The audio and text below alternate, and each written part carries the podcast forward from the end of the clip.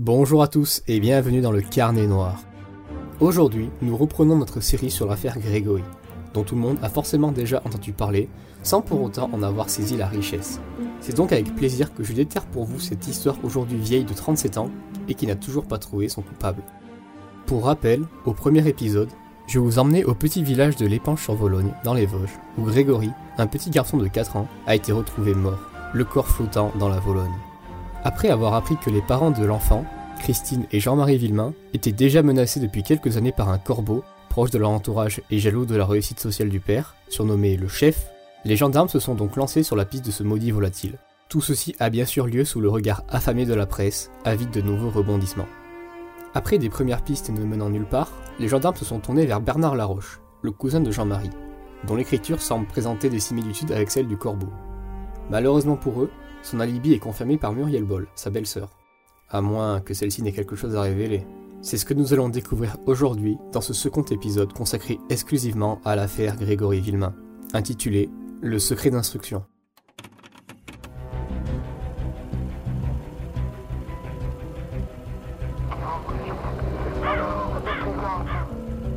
Je n'ai pas le droit de vous le dire. C'est le secret d'instruction. C'est lui. Je le souhaite vivement. Je dois quelque chose à quelqu'un.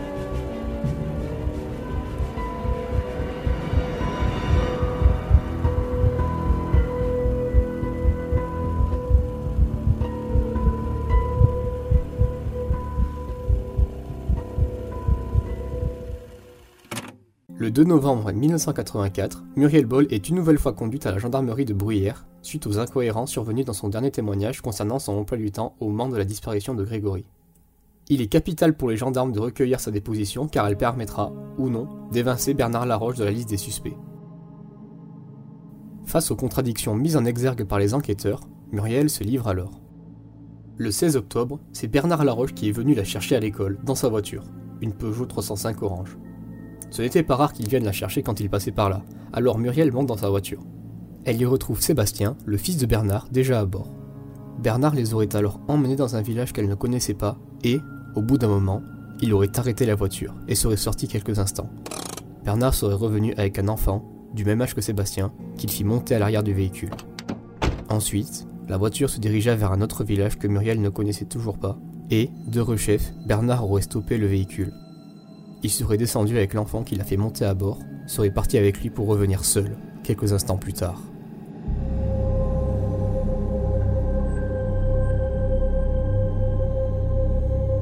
Vous rendez-vous compte de l'importance de ce témoignage? La voilà la clé. Avec ces déclarations, Bernard Laroche est fini. Il n'y a pas besoin d'avoir une imagination débordante pour deviner que le premier village dans lequel a été emmené Muriel est l'Épanche, le second d'Ossel, et enfin que l'enfant en question n'est autre que Grégory lui-même. Muriel passera la nuit à la gendarmerie et le lendemain, elle réitère sa déclaration. C'est bon, se disent les gendarmes. On a notre témoignage. Il faut maintenant conduire Muriel devant le juge pour qu'il l'entende de vive voix. C'est là que nous allons faire une petite pause dans l'enquête pour vous parler quelques instants du juge en charge de l'instruction, car jusque-là, nous n'avons pas pris le temps d'en parler.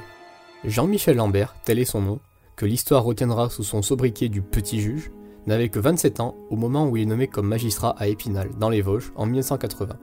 Il en a donc 31 au moment de l'affaire Grégory. Quand on débute dans la profession de juge, c'est comme ça que ça marche. On vous envoie gérer la juridiction de petits patelins de province, avant d'aller dans des grandes villes tant convoitées. Seulement, personne ne pouvait s'attendre à ce qu'une affaire aussi importante ne vienne perturber l'équilibre de ce petit coin de campagne, et surtout pas un jeune magistrat comme Lambert, visiblement inapte à gérer un tel dossier. Et c'est sans compter l'énorme pression médiatique sur ses épaules, n'aidant en rien à la résolution du dossier.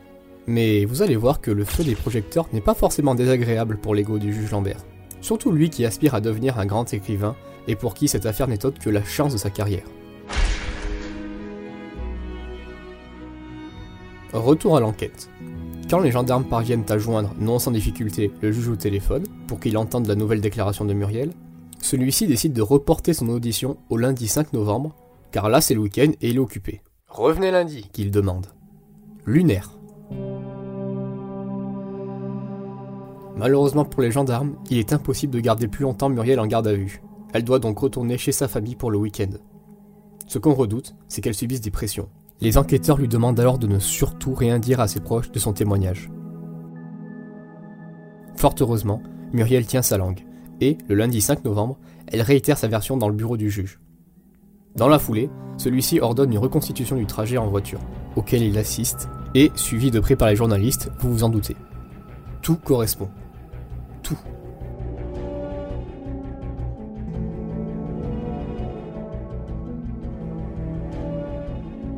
Suite à cela, le magistrat laisse Muriel rentrer chez elle sans qu'il juge nécessaire de prendre plus de précautions que ça.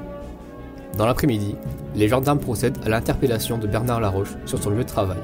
Là encore, les journalistes, qui suivent les gendarmes à chaque instant de l'enquête, filment en direct l'arrestation de Bernard, qui subit déjà une pluie de lynchage et de À mort Laroche Je vous rappelle que nous sommes en 1984. La peine de mort ne vient d'être abolie que depuis 3 ans, et les tensions sont encore vives à ce sujet. Bernard Laroche est ensuite conduit dans le bureau du juge à Épinal, qui décide de l'arrêter pour enlèvement et assassinat. Bien sûr, on se pose alors beaucoup de questions. Les journalistes se ruent devant le palais de justice d'Épinal, attendant des explications. Eh bien, vous n'allez pas le croire, mais c'est le juge lui-même qui va le leur livrer.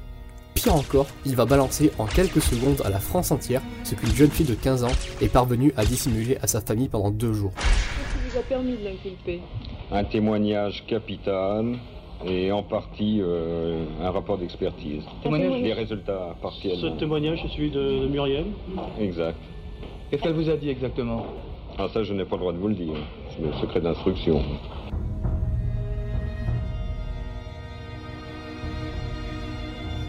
C'est là qu'on voit qu'il aime bien avoir les caméras braquées sur lui, ce cher juge Lambert, à en deviner le sourire qui se dessine sur son visage quand il prétend ne pas pouvoir révéler le contenu sous prétexte de l'instruction. Pourtant, ce n'est pas ça qui va l'empêcher de révéler à tous le contenu du témoignage de Muriel Boll. Mais Muriel a accompagné Bernard Laroche sur les lieux du crime. Elle était vous dans avez- la voiture. Elle était dans la voiture. Oui. Et Sébastien, son fils aussi Oui. oui. C'est lui qui a servi d'appât Pas vraiment, pas vraiment. Pas vraiment dire ça. Est-ce que, vous Il était êtes- dans la voiture. oui. est-ce que vous allez procéder à d'autres inculpations? Dans l'état actuel du dossier, je l'ignore totalement.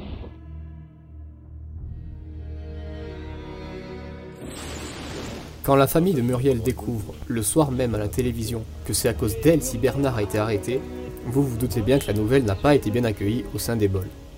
On ignore ce qui s'est passé exactement, mais beaucoup disent qu'au cours de cette soirée-là, Muriel se serait faite sérieusement et sévèrement corrigée par sa famille. Le journaliste Jean Kerr rapporte que le menuisier l'aurait entendu hurler dans une grange où elle aurait reçu, je cite, une tabassée du père Boll.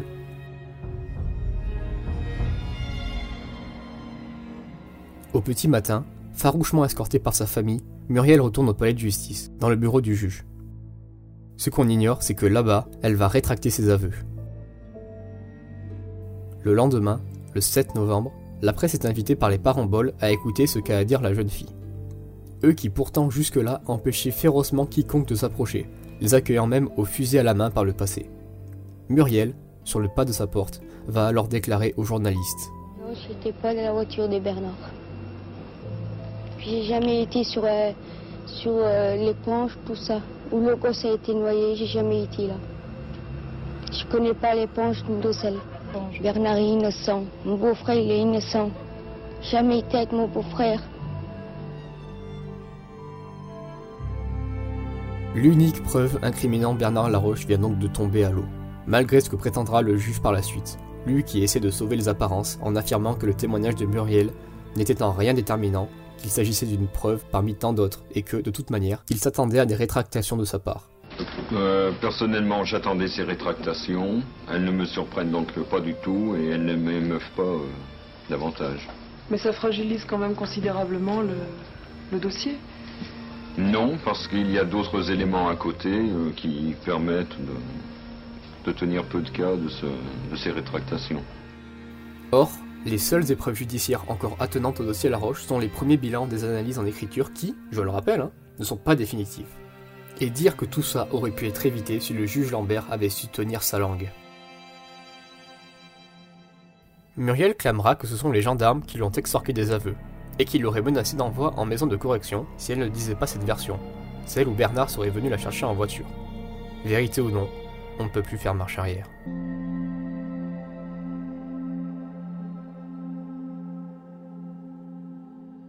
Pendant ce temps-là, l'un des avocats de Bernard Laroche, maître Welzer, fait remarquer au juge Lambert le vide abyssal dans le dossier qui lie son client d'une quelconque manière au corbeau.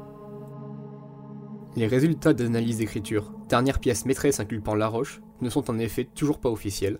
Par ailleurs, elles seront par la suite annulées pour vice de forme, car les experts ont été désignés par les gendarmes et non par le magistrat, comme c'est l'usage.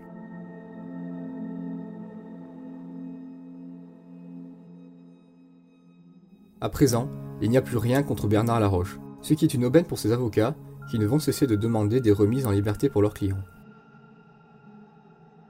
Le juge est alors embêté car il se sent à présent obligé de trouver un nouveau coupable dans l'affaire Grégory. Autrement, il revendique publiquement à quel point il a merdé, et sacrément. Notez que je n'ai pas dit le coupable, mais un coupable.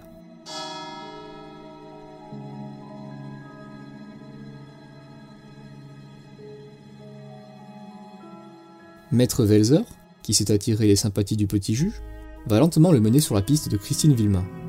Oui oui, la mère de Grégory elle-même. Pourquoi cette nouvelle piste, en plus d'être un virage évinçant pour de bon la piste La Roche Car quatre témoins affirment avoir vu Christine poster une lettre à 17h le jour du meurtre. Pour rappel, au lendemain du crime, les Villemain ont reçu une lettre du Corbeau postée au moment de l'enlèvement, revendiquant l'assassinat. Or, Christine Villemain défend sa version, celle où effectivement elle est allée poster une lettre, mais le 15 octobre et non le 16. Quoi qu'il en soit, l'engrenage pour incriminer Christine Villemain est déjà lancé. À ce moment-là, Jean-Marie Villemain, face au pataugement de l'enquête, envisage sérieusement de faire justice lui-même. A noter que la piste de la mère infanticide n'est pas apparue soudainement.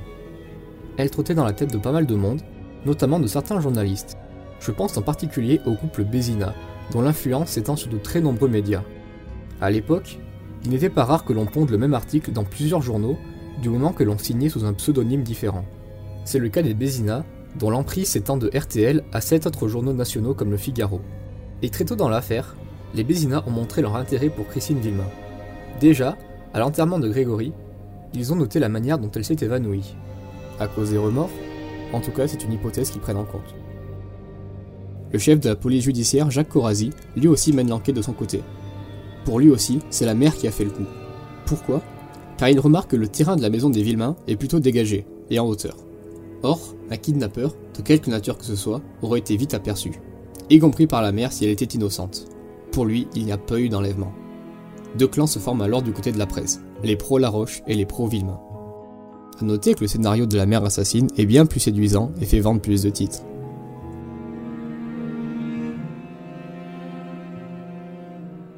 Pendant ce temps, l'enquête piétine.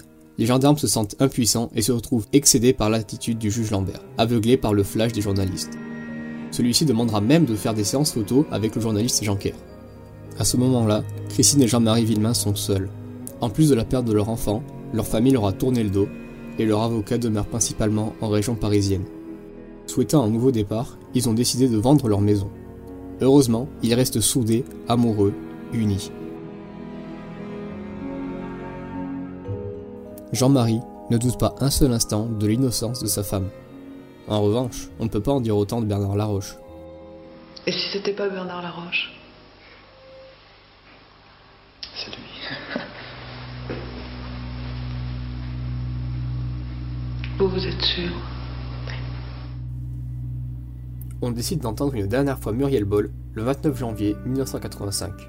Sa déclaration sera décisive quant au dossier Laroche car, en l'absence d'éléments à charge, rien ne justifie plus longtemps son maintien en détention. Muriel reste sur ses positions.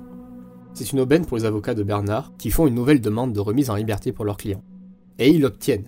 Malgré les avertissements du ministère public d'Épinal, le juge Lambert accepte à leur requête et, le 4 février, il libère Bernard Laroche. À l'occasion, ses avocats tentent un coup médiatique fort pour redorer le blason et surtout donner à la France une nouvelle image de Bernard Laroche. On va donc faire venir la presse pour filmer sa réhabilitation, heureux de retrouver sa femme et son fils qui l'attendent devant une forêt à la sortie de prison. Des images terribles à encaisser pour les Villemains, vous en doutez, persuadés de la culpabilité de Laroche.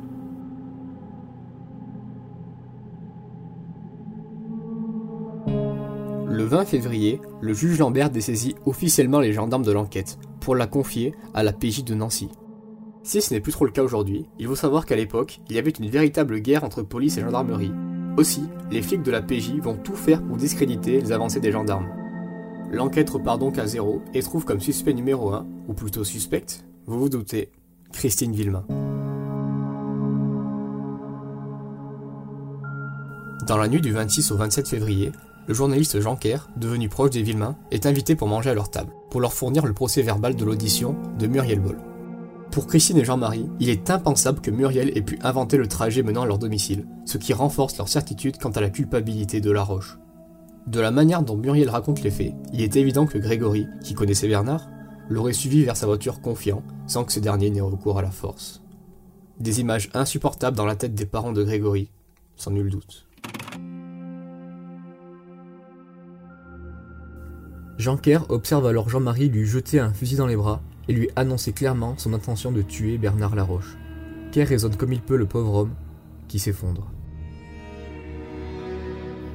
Sans plus attendre, Jean Kerr met en garde Lambert des intentions de Jean-Marie, mais, comme à son habitude, il ne semble pas concerné plus que ça par cette nouvelle.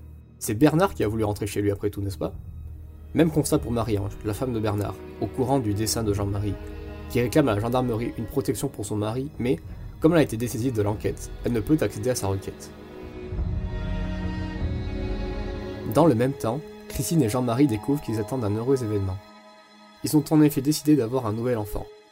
Loin de les féliciter, les journalistes vont déchaîner leur mépris pour cette annonce, clamant que les Villemains veulent tout simplement remplacer Grégory seulement 4 mois après sa disparition.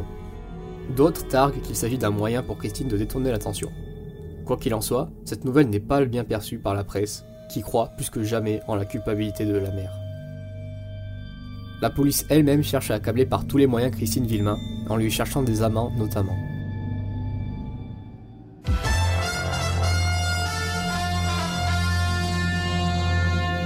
Le 24 mars, les nouvelles analyses du corbeau tombent. Christine et Jean-Marie sont en voiture quand ils entendent le flash RTL annonçant que le corbeau ne serait ni plus ni moins que Christine elle-même. Face au choc, la mère fait une hémorragie et est conduite à l'hôpital par son mari. Manquant de perdre l'enfant qu'elle porte, elle est aussitôt hospitalisée. Ce n'est pas ça qui va empêcher le juge Lambert de venir la voir dans sa chambre d'hôpital pour parler de l'expertise en écriture. Pendant ce temps-là, Jean-Marie est au plus mal. Ce jeune homme de 26 ans se retrouve seul, devant vivre avec le drame terrible de la perte de son enfant, alors que sa femme est à l'hôpital et accusée par la France entière du meurtre de son fils, tout en étant persuadé que le coupable se trouve dans la nature, non loin de là. Pour Jean-Marie, c'en est trop. Un jour, il se rend au cimetière pour se recueillir sur la tombe de son fils. C'est là qu'il entend Grégory lui répondre.